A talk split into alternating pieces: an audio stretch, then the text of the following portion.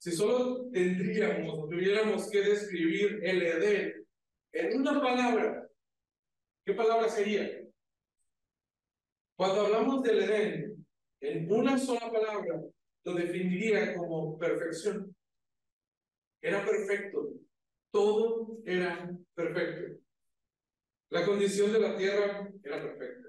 Crecían las cosas de forma que nunca antes había ah, sucedido. La, la creación nueva, todo saliendo de forma perfecta. El paisaje perfecto. A veces nosotros eh, podemos visitar ciertos lugares y maravillarnos por los grandes paisajes o ver ciertas imágenes que nos muestran un poco de la creación, pero eso se queda corto comparado con los paisajes perfectos que tenía el Edén.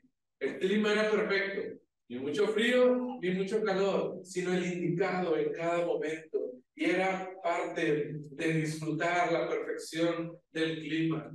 El trabajo era perfecto. Podías trabajar y no había ah, fatiga, no había cansancio, no había ese sudor, no había eh, ese dolor en el trabajo, porque era perfecto.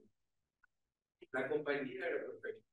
Podías estar con los animales y disfrutar los animales, disfrutar ah, no solamente de, los animales como creación, sino también uh, la compañía que existía entre el hombre y la mujer.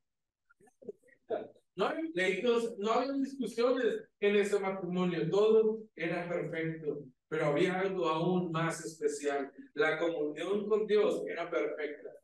Dios habitaba entre ellos y podía, podían tener esa conversación, esa intimidad entre el hombre y Dios, y era perfecto.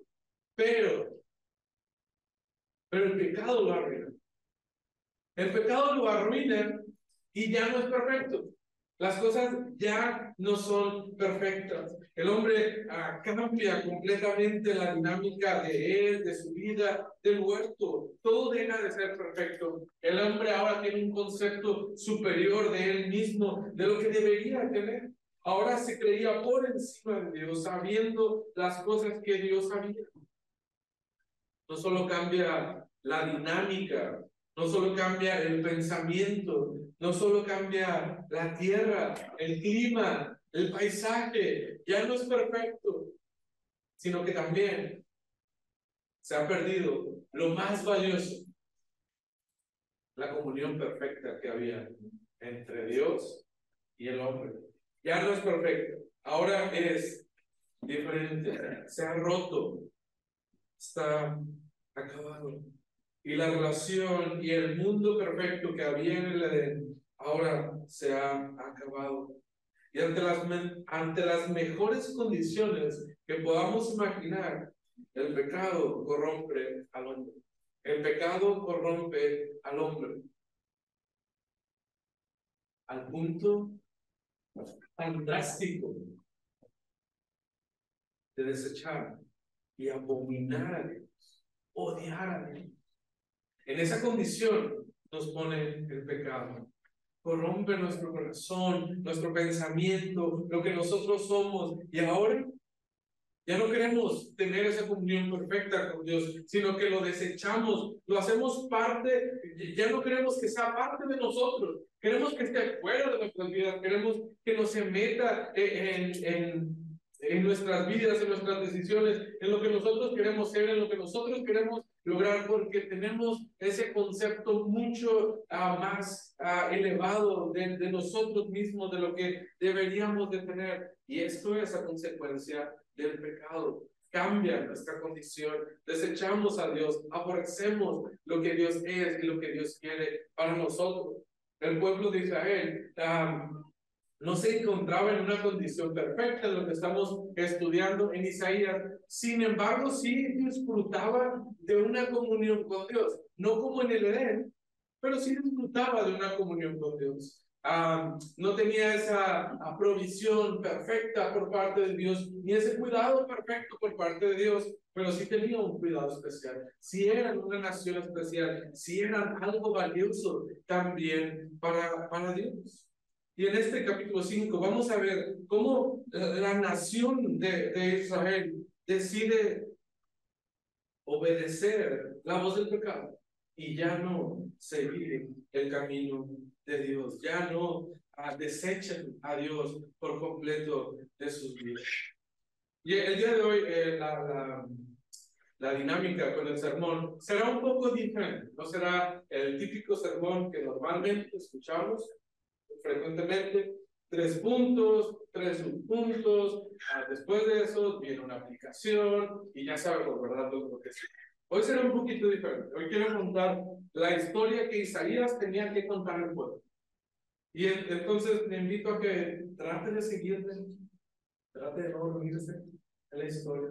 Y, y que tratemos de, meditar cómo la, la obra que Dios estaba haciendo en el pueblo de Israel a través de la historia que Isaías quiere, quiere contarnos. Después de esto tendremos algún tiempo para ver unos principios y aplicaciones que tienen para nuestra vida. Pero esta historia se eh, inicia en el punto en el cual Isaías hace un llamado al pueblo, hace un llamado a la nación que vengan a escuchar el mensaje que él tiene que contar. Hay algo importante que él tiene que contarles, y es que el amado, el Dios amoroso, había comunicado un nuevo mensaje para, para el pueblo, e Isaías tenía que compartirlo con el pueblo. Y habla de, de, este amado como que se ha comprado una posición, un, un pedazo de tierra importante. Creo que eh, elige el mejor pedazo de tierra que pudiera ah, tener o seleccionar para poder eh, echar a andar su viña. Él quería formar una viña y consigue lo mejor, el mejor terreno. No importa el lugar, no importa el precio, él quiere lo mejor de esa tierra, porque quiere una tierra que sea fértil, que sea buena para dar fruto. Pero no solamente compra el lugar, consigue el lugar, sino que ya que lo tiene, lo, lo considera como algo muy especial. Y cuando tenemos esa cosa tan especial y tan valiosa, no lo dejamos como a la sino que queremos proteger. Y Dios hace lo mismo, el amado hace lo mismo pone una cerca alrededor de esa tierra fértil que Él ha conseguido, que Él ha comprado, que Él ha designado, y, y, pone ese cerco que, que será como protección y cuidado para su tierra. Y está emocionado por lo que está haciendo ah, y, por lo, lo que Él ya, ya está imaginando que, que dará fruto esa vida. Entonces tiene la tierra, la, la, la tiene ya cercana, y ahora ve esa tierra y sabe que es fértil y sabe que es buena, pero aún necesita cuidado. Y va a esa tierra y trabaja en ella, quita las piedras, quita las rocas que pueden ser de impedimento para que las raíces puedan eh, entrar bien a la tierra y, absorber los nutrientes que necesitan. Quita la maleza que puede estar encima y que puede ser un problema para las plantas cuando, cuando están creciendo. E, él está dando ese cuidado tan especial porque él tiene grandes eh, expectativas en cuanto a esa viña. Y, y no solamente porque espera grandes cosas, sino porque ama realmente lo que está haciendo. Y, y entonces quiere darle lo mejor, quiere conseguir las mejores cosas para que la viña pueda, pueda crecer. Y entonces ve el trabajo que ha hecho, ve esa tierra separada, cuidada, ahora limpia, preparada ya para recibir esa planta. Y va al lugar donde, donde tiene que comprar esas plantas e, y elige la mejor, la mejor planta que pueda dar el mejor fruto, las mejores uvas que, que, que pudiera dar. Y las compra. No importa el precio. Él, él, él quiere lo mejor a su vida y toma esas plantas preciosas, grandes, y va al lugar y las planta en las mejores condiciones que se puede hacer para, para plantar estas, estas plantas, estas uh, Y tiene tantas expectativas, tiene tanto y tiene tanto deleite en lo que está haciendo, que también tiene de las cosas que van a pasar en ese lugar. Construye pues una torre para darle esa cuidado que, que, que, necesita también, ya, ya que están las plantas. Pero no solamente esa torre, sino que, que construye el lagar en medio de esa viña que, que él ha formado. Y el lagar era esta esta especie de, como de, de, piedra grande que se hacía un hoyo dentro de ella para poder poner las uvas en ese lugar y que los trabajadores con sus pies uh, pudieran moler esas uvas y, y exprimir el jugo y, y, y, salía y se iba a otra, como otro hoyito que había un poquito más abajo y ahí salía todo el jugo, todo el, el producto que, que, que, que, el amo, el, que, que el amado quería para su vida. Y tenía tanta esperanza que lo hace, que él construye estas cosas. ¿Por qué? ¿Por qué tenía tanta esperanza? Pues porque todo estaba diseñado para que las cosas fueran bien, para que las cosas resultaran. Había las mejores condiciones de la tierra, había el mejor cuidado de la tierra, había las mejores plantas, había el mejor cuidado para las plantas, eh, el abono, el agua, todo estaba bien. Todo estaba listo para que estas plantas crecieran y pudieran dar grandes frutos, preciosos frutos, porque eran unas preciosas ramas. Pero ¿qué pasó? No produjo lo esperado. No llegaron esas preciosas uvas, sino que en su lugar llegaron uvas silvestres. Uvas silvestres que no sirven para dar jugo, no sirven para nada prácticamente. Y eso es lo que produjo la viña y ahora dice, dice Isaías, al pueblo que se ha reunido delante de, él. Muy bien, ayúdenme a juzgar ustedes entonces. Ustedes que han escuchado ahora esta historia, ¿qué es lo que pasó? Ustedes pueden involucrarse y ser parte del juicio que el amo, que el dueño quiere hacer acerca de esta, de esta viña. ¿Quién se equivocó? ¿Quién lo hizo mal? La viña fue la culpable por no eh, producir lo que tenía que producir. ¿O, acaso fue el dueño, el amado, que, que no dio el cuidado y las condiciones necesarias para que las uvas fueran eh, bellas y jugosas, lo que él tanto quería?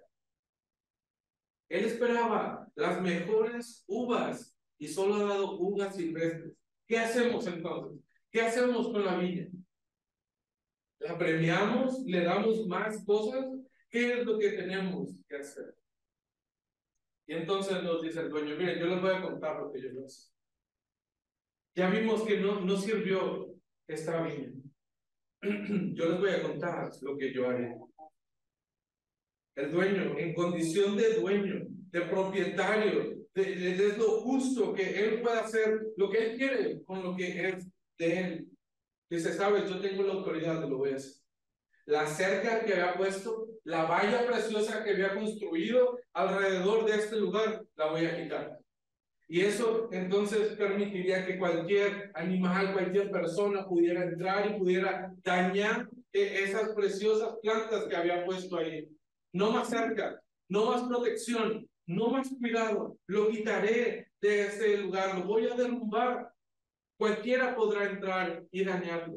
Pero no solamente quitaré la cerca, sino que ahora ah, la maleza que estaba creciendo en ese lugar, la dejaré. ¿Sabes? Ya no me importa. Si hay hierba, que crezca hierba. Si la hierba asfixia la planta que yo había cuidado, que yo había puesto en las condiciones óptimas, que así sea. Cardos y espinos los dejaré que sigan ahí. No solamente eso, porque si aún la planta logra sobrevivir a pesar de estas condiciones en las cuales ahora se encuentran, pues ya no habrá agua. Yo mandaré a las nubes y, y, les diré, no den el agua a ese lugar para que no puedan sobrevivir. Y ese es el juicio que viene de parte del amo, de parte del dueño de, de la viña, porque dice, yo lo hice todo. Yo les amé y yo cuidé esa viña como nadie más pudo hacerlo. Pero se produjo uvas silvestres. Y entonces Isaías, mientras tiene a toda la gente reunida con él, les dice, Israel, ustedes son la viña. Estoy hablando de ustedes. Ustedes son la viña. Judá, ustedes son la planta que tenía que dar el fruto. Ustedes son la vid que he sembrado para que crezca, para que pueda dar fruto grande, en abundancia. Era una planta que iba a dar fruto delicioso. Y en cambio, uvas silvestres, uvas que no sirven Dios tenía la esperanza puesta en, en, ese, en esa viña. El amo tenía toda la esperanza puesta en ellos. Y al, y al final del versículo 7, Isaías les, les muestra les dice la, la, esperanza que Dios tenía. Saben, yo esperaba de ustedes Ispa. Yo esperaba de ustedes juicio, pero en cambio recibí Ispach. Ilesa. Eh, eh, eh, Isaías juega con dos palabras hebreas que suenan muy similares para dar un, un resultado completamente diferente. Dios esperaba juicio, que, que ustedes fueran buenos, y sin embargo ustedes han producido vileza. Yo esperaba de ustedes sedaca, justicia, en cambio recibí seaca, clamor de ustedes. Ustedes lo hicieron todo al revés. Ahora las cosas ya no pueden ser igual, porque ustedes lo tenían todo. Y yo esperaba también que ustedes pudieran dar algo a cambio de eso, porque había un plan para ustedes. Ustedes tenían que producir grandes y preciosas uvas y no lo hicieron. Y ahora Isaías les dice, les voy a mostrar de manera gráfica cómo es que, uh, cómo es que este juicio llegó a ustedes. Porque ahora ya saben que la viña uh, se trata uh, de Israel, ya saben que Judá era esa planta que debería de dar fruto. Entonces, si aún hay duda en ustedes, Isaías presenta una serie de de lamentos, habíamos eh, comentado acerca de eso. Lamentos de, de, Dios acerca de la situación en la cual el pueblo se encuentra. Y, y Dios no, no es que Él quería castigar al pueblo porque sí, sino que le duele el pecado y la corrupción que hay en el pueblo. Versículo 8, hay de los que juntan casa a casa y añaden heredar hasta ocupar todo. En otras palabras, Isaías les está diciendo, hay de ustedes avaros. Ustedes quisieron llenar sus bolsillos, llenarte ustedes de, de, uh, de propiedades, de casas, de terrenos, de tierras. Ustedes lo querían tener todo, querían amontonar riquezas para sí mismos. Y el Señor fue muy claro en este, eh, en este punto, cuando ellos entran a la tierra y reparten las tierras a cada tribu, cada tribu a cada familia y cada uh, posición que deberían de tener o posesión de tierra uh, para, para cada familia. Y ahora aquí el pueblo de, de, Israel cambia completamente porque ahora quieren la del vecino y quieren la de allá y están amontonando para ellos riqueza que quieres quedar con todo para ti. Isaías probablemente ya había cambiado su posición social, tal vez ya no estaba tanto en esa condición privilegiada de familia adinerada con posesiones y, y, y, trata de mostrarles, oigan, no les estoy diciendo esto por envidia, no les estoy diciendo esto porque, ah, pues Isaías dice porque no tiene dinero, no, no soy yo hablando, Dice, es Dios mismo está hablando a, a, mi oído. Es Dios quien, quien me está dando este mensaje, porque es de Él y no mío. No importa que te guste o no te guste el mensaje, este es mensaje hablado por Dios para su pueblo. Y sabes, a ti que eres un avaro y te consideras la, las posesiones materiales como lo más importante, el Señor les dice, te lo voy a quitar todo. Y esa casa grande que tanto te gusta y que tanto orgullo te da tener la casa más bonita y más grande de, de todo el pueblo. El Señor dice, esa casa se quedará sola. hermosas, grandes propiedades, pero vacías, sin nadie que las pueda habitar. Dios iba a castigar no solamente lo que estaban haciendo, les iba a quitar esas cosas, sino que aquellos que todavía pudieran tener sus tierras, castigaría también el trabajo de ellos. Dice, mira, si tú todavía ah, deberías tener una hectárea, ¿verdad? Supongamos. Pero tienes 10 hectáreas y tú esperas eh, producir a uh, 5 toneladas de, de, esa, de esas 10 hectáreas que tú tienes. Muy bien. ¿Sabes cuánto vas a producir? 50 kilos. E, era una locura, era, no hay sentido. ¿Cómo si tengo tanto, si he hecho tantas cosas, y ahora tú me dices que todo mi trabajo se va a reducir a, un costalito de segundo? Pero el Señor dice, es el juicio que ha llegado a tu vida.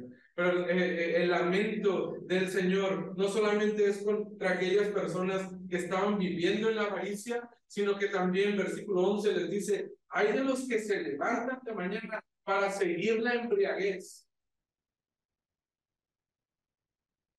Hay de los que van tras los placeres. La motivación de ustedes, la motivación de, de, de sus vidas, de su trabajo es tener más placer. Y se levantan temprano para poder disfrutar de ellos. Y se acuestan tarde para poder disfrutar de ellos. Quieren tener el mayor tiempo del día para poder disfrutar de sus placeres. Se han hecho adictos a los placeres. Y está hablando acerca de la bebida, pero creo que pudiera englobar todos los otros placeres que ellos pudieran tener bebida probablemente, comida, placeres sexuales, placeres de entretenimiento en los cuales encuentran esa ah, llenura eh, en, en, cierta, en cierto motivo. Pero porque ustedes han ido tras sus placeres, se les olvidó un pequeño detalle. Dios les dice, ustedes se olvidaron de Dios. Ya no les importaba Dios, ya no les importaban sus principios, ya no les importaba lo que Dios había mandado. Lo único que les importaba eran ustedes, quien se han olvidado del que les ha provisto de todas las cosas, de quien les ha cuidado en todo momento. Ya no se preocupan por su palabra, ya no se preocupan por sus mandatos, ni la obra que Él ha hecho en, en ustedes. Pero porque ustedes se fueron tras sus placeres, olvidaron a Dios por completo y ya no les importa, hay consecuencias entonces para sus vidas. Vendrá la cautividad al pueblo. Y cuando el pueblo escuchaba cautividad, prendía las alarmas. No, no es posible, porque Dios nos sacó de la cautividad y nos prometió que nos daría esta, esta tierra, la cual estamos viviendo y la cual estamos trabajando. No es posible que nosotros podamos ser cautivos entonces. Pero se olvidaron de Dios. Y Dios se olvidaría también de ellos. Los dejaría y quitaría su protección alrededor de ellos. Y ahora nos, nos describen estos versículos como el, un, un, animal que viene dispuesto a devorar a la nación de Israel. Nos presenta el Seol, la muerte, como, ese animal furioso y listo para ir eh, tras, tras su presa. Su hambre está listo, listo para devorarlos. Todos ustedes que pretendían tenerlo todo, que podrían gozarse en sus placeres, están a punto de ser devorados. Su gloria ya no valdrá más, pues vendrá la muerte para ustedes. Sus fiestas y sus placeres ya no encontrarán regocijo en el lugar donde ustedes estarán, porque ustedes, pueblo soberbio, será humillado. Ya no quedará nada más. Pero cuando ustedes sean humillados y arrasados por el castigo de Dios, Dios será exaltado. Ustedes desaparecerán, pero Dios será exaltado, será puesto en ese lugar precioso. Dios tendrá todo lo contrario a lo que ustedes tendrán. Él, en el juicio que hará contra su viña, Dios será exaltado, el santo de Israel será exaltado con su justicia. Hay de los que traen iniquidad con cuerdas de vanidades.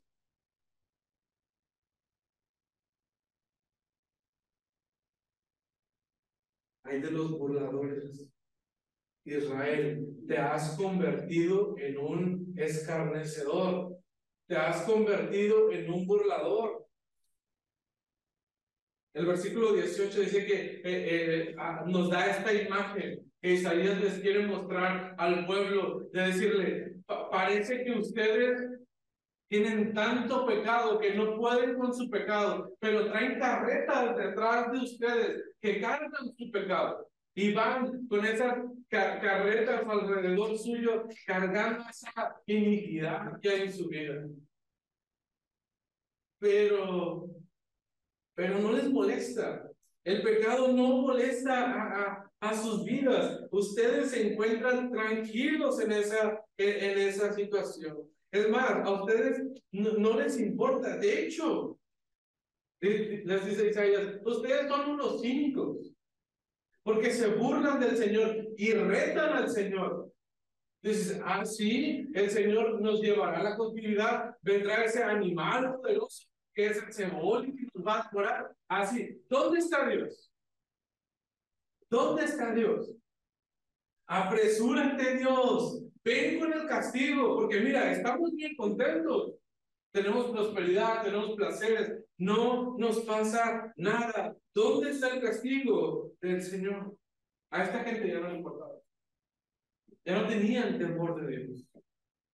No había temor en ellos, no tenían respeto del Santo de Israel, quien había provisto todo lo que ellos tenían. Ellos se sentían superiores. Y las cosas cada vez van peor. el versículo 20, hay de lo que a lo malo dicen, ah, está bien, todo está bien, no pasa nada. Lo, lo, que nosotros estamos haciendo está bien.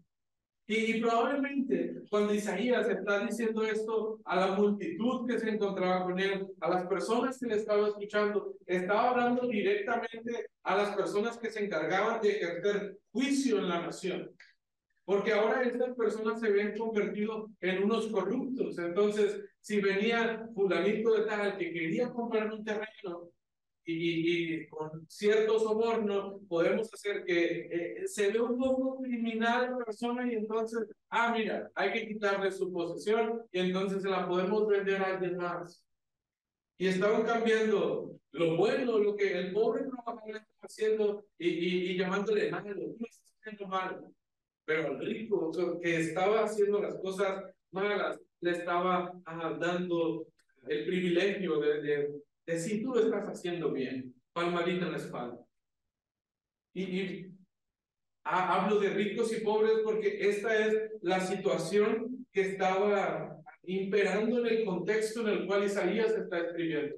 Se estaban aprovechando de lo que Dios estaba, ah, perdón, se estaban aprovechando de las personas que menos tenían, los que más tenían. Y los jueces, los que tenían que ejercer justicia, Dice, está bien, lo que ellos están haciendo está bien y hasta cierto punto solapaban la situación que, que estaba haciendo el pueblo. Y el Señor se lamenta, dice, ¿cómo pueden, cómo pueden haberse perdido en su dirección? El, el juicio que era para los jueces. Es probable que, que también se extienda a toda la nación no solamente los jueces estaban llamando a, a lo bueno malo y a lo malo bueno, sino que parece que toda la nación se, se ha metido en, en este ambiente de, de, jalar conforme a mi conveniencia. A, a mí me conviene que esto sea bueno, pues entonces es bueno. Los placeres, por ejemplo. Ah, esto es bueno, el Señor me lo ha dado. Puedo disfrutar, puedo gozar de esto, porque el Señor me lo ha dado. Sí, pero Dios estableció parámetros para todas estas situaciones. Pero ahora ellos están torciendo todas las cosas. El juicio viene para el pueblo, porque parece que han perdido la, la brújula. ¿Por qué? Porque ya no están siguiendo la dirección de Dios, sino que sí, siguen su propia dirección, lo que ellos consideran que es correcto. Y esto es una consecuencia obvia de la, de la caída y del pecado que hay en el pueblo, de la lucha que hay entre ellos.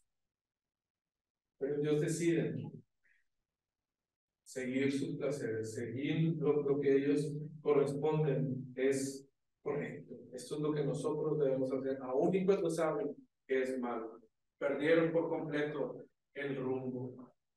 Hay de los sabios en sus propios ojos. Hay de ustedes, pueblo arrogante. Ustedes dicen, no, yo, yo sé las cosas. Yo sé lo que está pasando. Yo sé que esto es mejor para mí. Yo sé que esto es lo que nos conviene. La arrogancia en el corazón de ellos está en su punto máximo. Es un claro problema que se ve en la nación de Israel. Creen estar por arriba de cualquier consejo de Isaías, ah, de Dios, de cualquier persona que venga. Creen ser más listos. Creen saber lo que es mejor para ellos mismos. E Isaías les dice, Dios se está lamentando por lo que ustedes están haciendo. Se creen superiores, se creen intocables y no lo son. No se dan cuenta que el pecado ha cegado su entendimiento.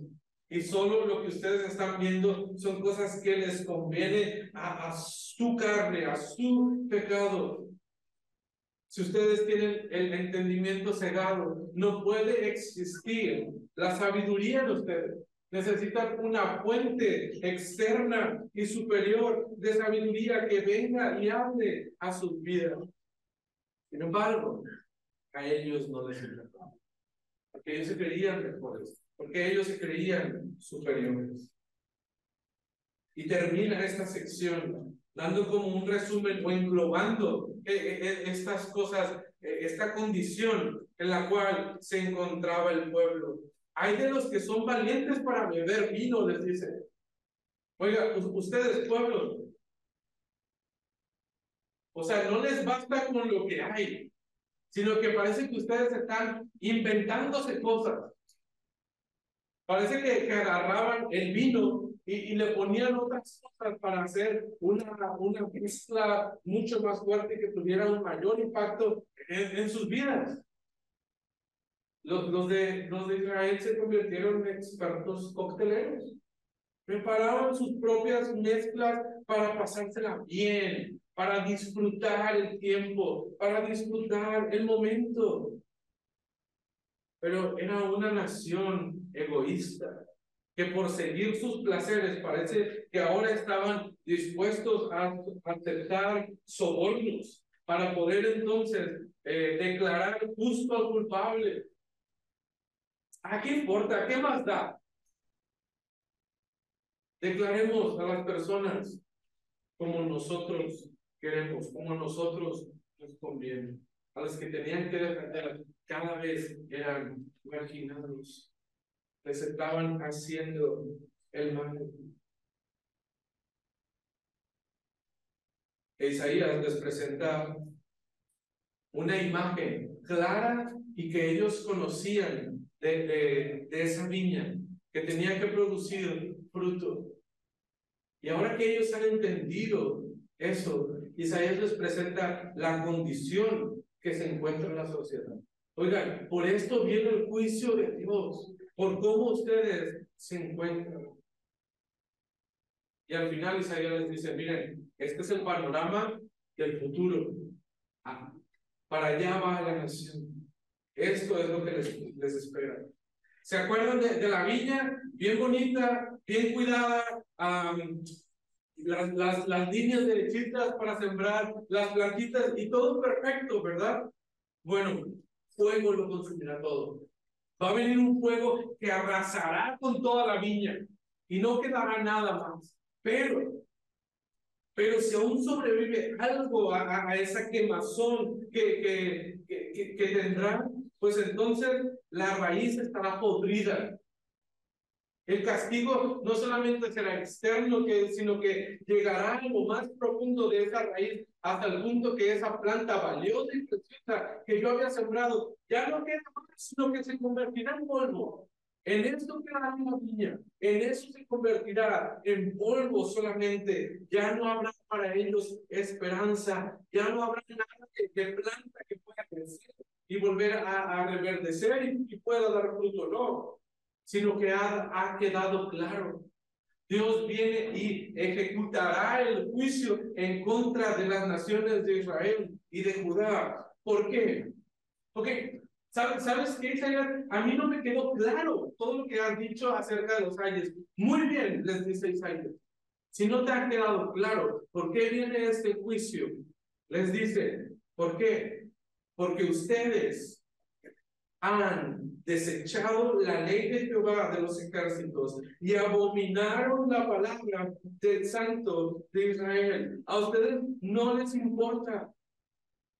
Ustedes, lo, más importante de el versículo 24 eran ustedes. Y desecharon a Dios, desecharon su palabra. Dios al punto de no necesitar a Dios. Pero, pero Dios entonces muestra su furor, muestra su poder, sí, muestra ser ese Jehová de los ejércitos poderoso que puede ejecutar su juicio a su creación, a lo que le pertenece y lo que es de él. Y por esta razón Dios extiende su mano contra su viña contra lo que es de él. Y dice, el fuego vendrá sobre ellos y, no quedará nada más que polvo. Los montes temblarán al ver el juicio de Dios, pero no solamente la naturaleza y lo que se encuentra alrededor de esa viña, sino que también ustedes, pueblo, sufrirán las consecuencias del furor de Dios, pues ahora sus cadáveres sus cuerpos serán tirados por todas partes. En medio de la calle quedará su cuerpo sin vida, porque el Seol ha venido a devorarlos y acabar con todos ustedes. Destrucción. Ha quedado todo arrasado en su pueblo, porque se alejaron de Dios porque desecharon la ley de Jehová de los ejércitos y abominaron la palabra del Santo de Israel. Dios los extermina. ¿Y cómo se llevará a cabo? ¿Cómo se llevará a cabo este juicio? ¿Cómo llegará a la destrucción entonces?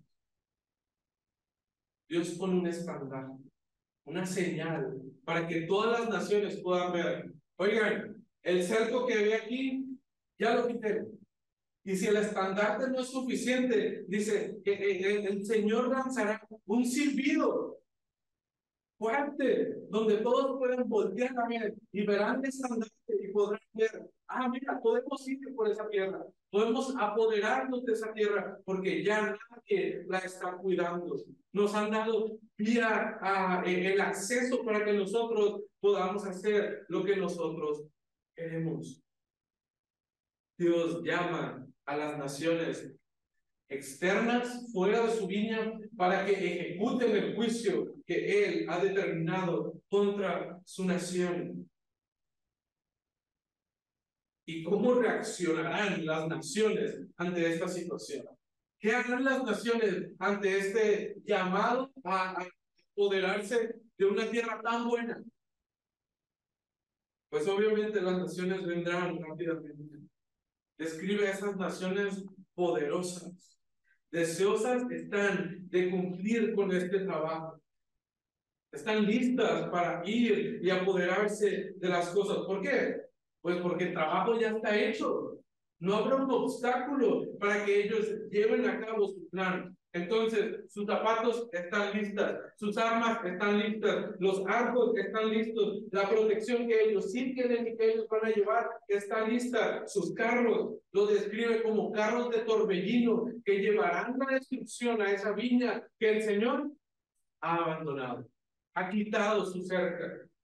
Los defiende, perdón, los describe Isaías no solamente como esas naciones veloces que vendrán y se apoderarán, sino que los describe como una fiera, listos para devorar. Son como eh, estas bestias con sus dientes listos y afilados y con eh, en la boca, ah, el hocico grande, abierto, listo para devorarlos. Están deseosos de la presa y la presa está servida.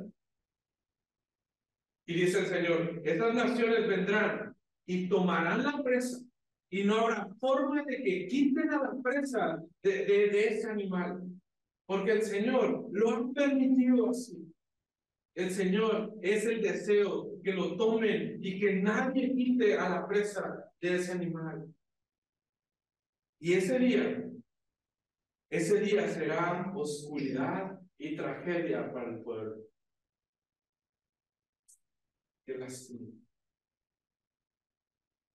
Porque ahora vendrá una ola como del mar que se azota contra las piernas. Y así será eh, eh, el, rugido de las naciones que vienen a devorar al pueblo de Dios. Viene a exterminarlos por completo. Porque, ¿recuerdan? ¿Recuerdan cuál era el propósito?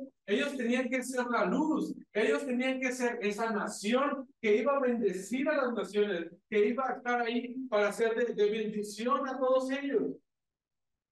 Pero ya no lo es, o no lo fue, no cumplió el propósito de Dios. Y esa luz que ellos deberían de ser, se ha convertido entonces en oscuridad. Y ya no alumbra más. Porque entonces El Señor la ha desechado por completo. Y a través de, lo que Isaías nos muestra en este capítulo 5, podemos ver que el Santo de Israel nos da de su amor y de su cuidado. Ahora nosotros, ahora tú debes abrazar la palabra del Señor y abrazar sus principios. Dios, Dios te ha amado de una forma que no podemos entender. Dios nos ha cuidado de una forma que nadie más lo puede hacer. Y Dios espera que tú respondas en lealtad a Él. Dios quiere que tú seas e, e, ese, ese pueblo dispuesto a ser leal a Él, a, responder ese amor que Él te ha dado, a responder ese cuidado que Él te ha dado. ¿Y cómo lo vas a hacer? Abrazando su palabra, abrazando su verdad, abrazando sus principios y cumpliendo sus propósitos. Porque el Señor, así como esa nación tenía un propósito para ella, el Señor también tiene un propósito para tu vida. Y Dios quiere que vayas y seas esa luz, esa lumbrera que alumbre en medio de la oscuridad. Y no es por el brillo propio que nosotros podemos tener, sino porque es la obra que el Señor ha hecho en la cruz y que ahora ha sido imputada también a nosotros, esa justicia y esa santidad. Y a través de Cristo es que nosotros podemos cumplir ese plan de Dios. Hermano, abraza la palabra del Señor, abraza la palabra de la verdad y los principios que el Señor ha dejado para nosotros. En este pasaje podemos encontrar algunas verdades para, para nuestra vida.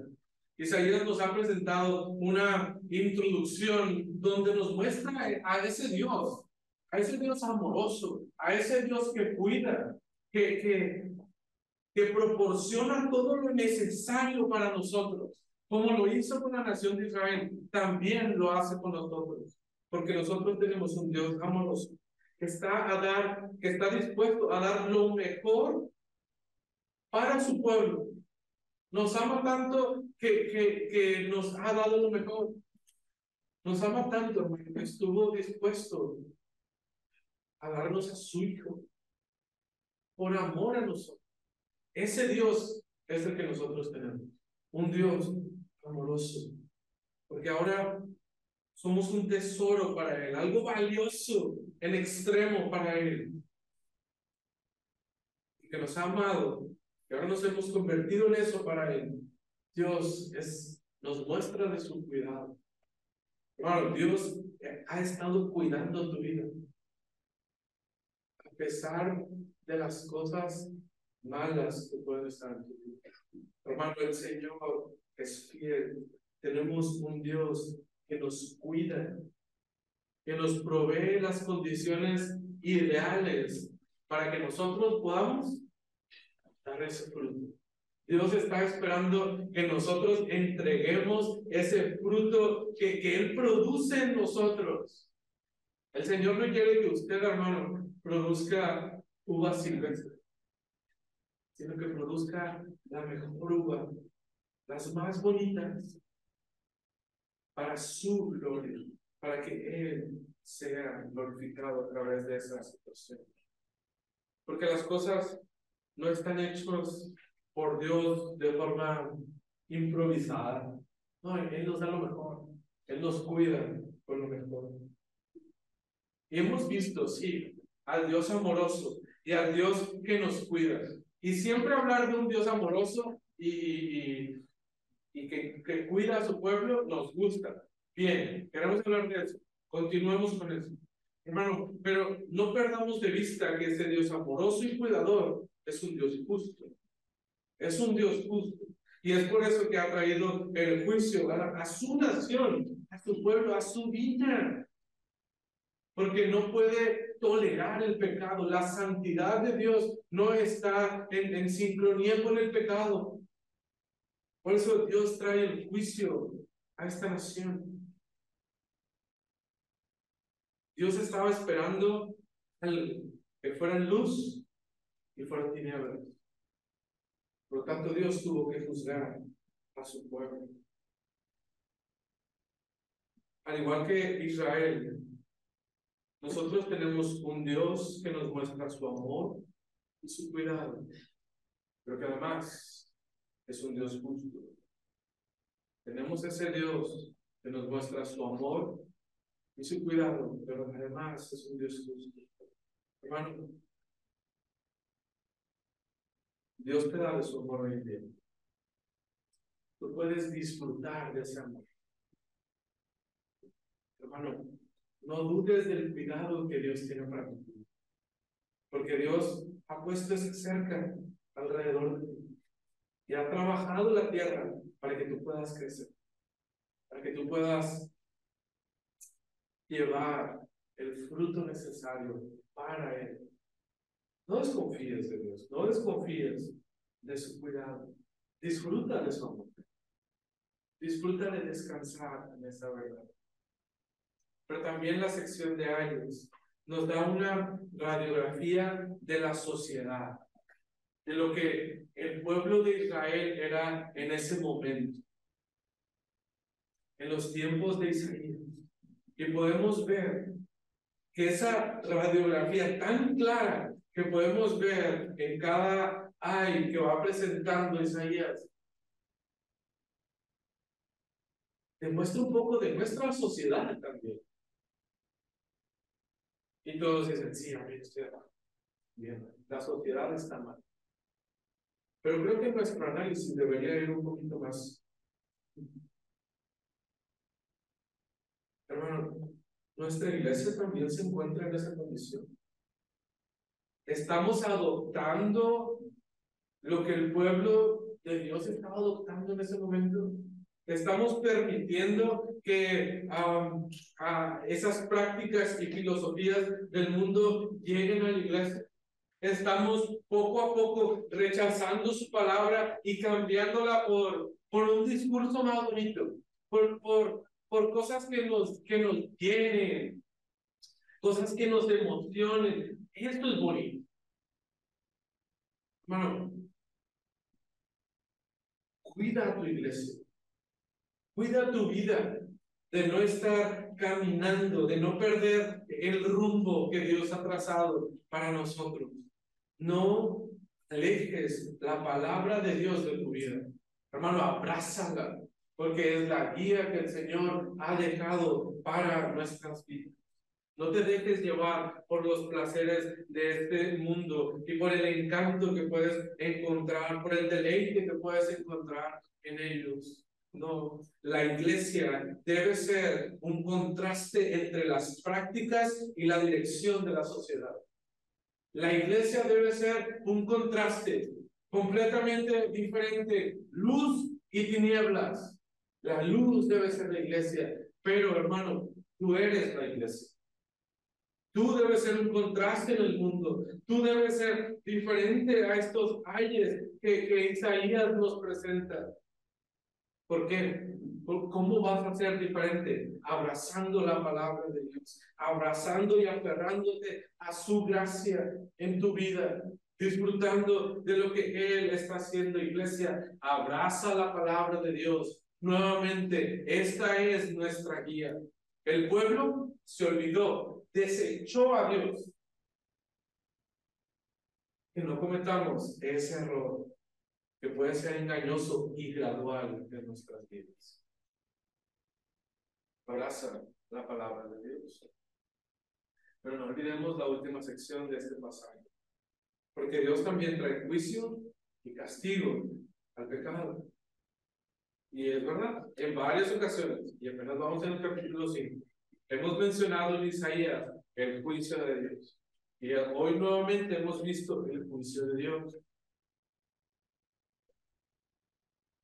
Pero no solamente queremos quedarnos en, ese juicio y en esa carga que puede a veces eh, generar el, el, el, temor por el juicio venidero de Dios.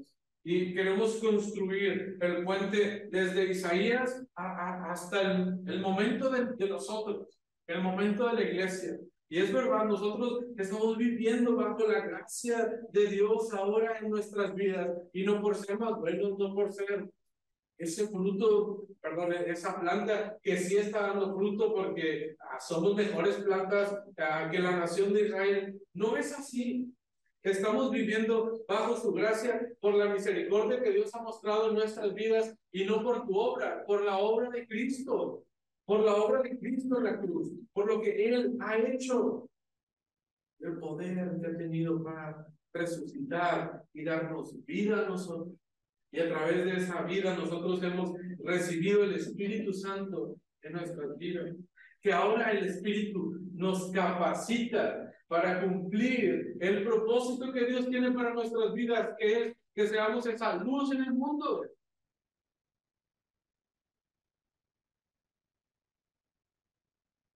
Creemos que podemos jugar con la gracia de Dios, que podemos aprovecharnos de la gracia de Dios hermano, cuando tú y yo empecemos a jugar ese peligroso juego, estamos cayendo en las prácticas del pueblo de Israel, que se creían sabios, astutos, inteligentes. Pero también hay un juicio de Dios venidero que Él ha establecido en, en sus tiempos.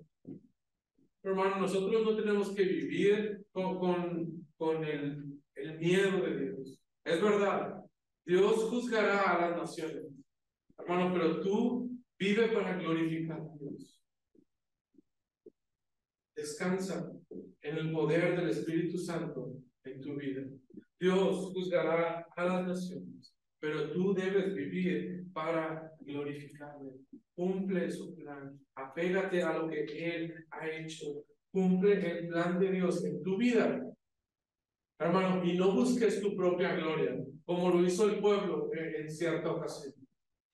Ah, ellos se creían los más ricos, ellos se creían los más poderosos, ellos se creían seguros. No caigamos en el mismo pecado de ellos. Cumple el plan de Dios. No busques tu gloria.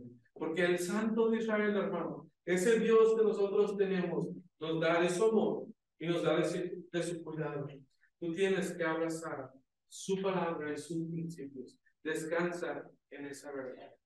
Quiero presentar tres preguntas para, para ti. Hermano, ¿aprecias el amor y el cuidado de Dios que tiene para tu vida?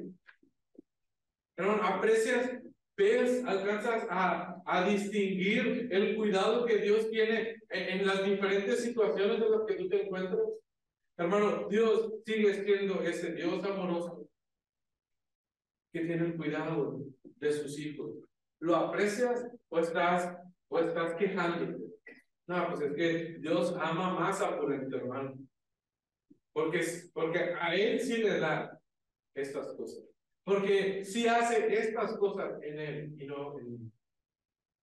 Hermano, todos estamos dentro de la misma vida. Y el Señor tiene el cuidado de todos sus hijos.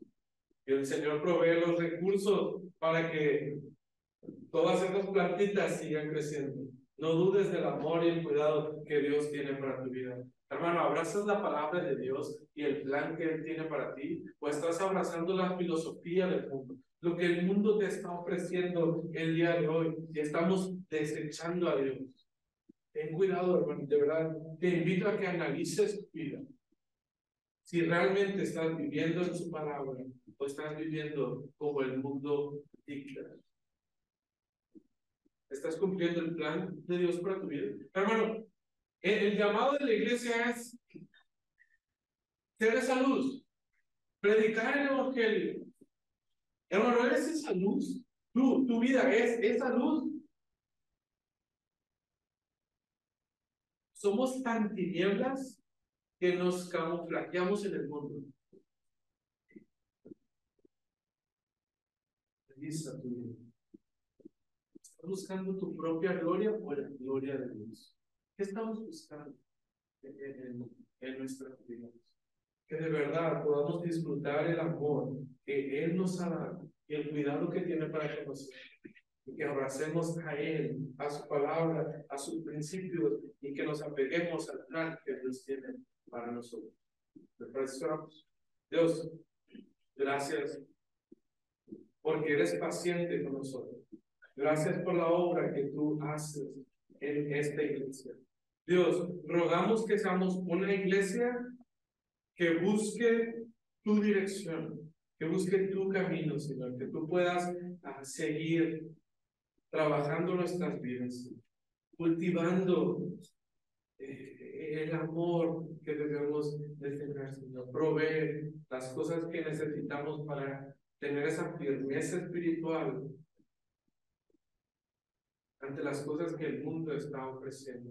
Que podamos ser una iglesia que te glorifica en todo momento y que está dispuesta a hacer esa luz en medio de estas tinieblas y que podamos glorificar tu nombre, que podamos ser esa bendición a todo aquel que se encuentra allá afuera y podamos demostrar la obra que tu Hijo puede hacer en nosotros. Gracias Dios por este tiempo.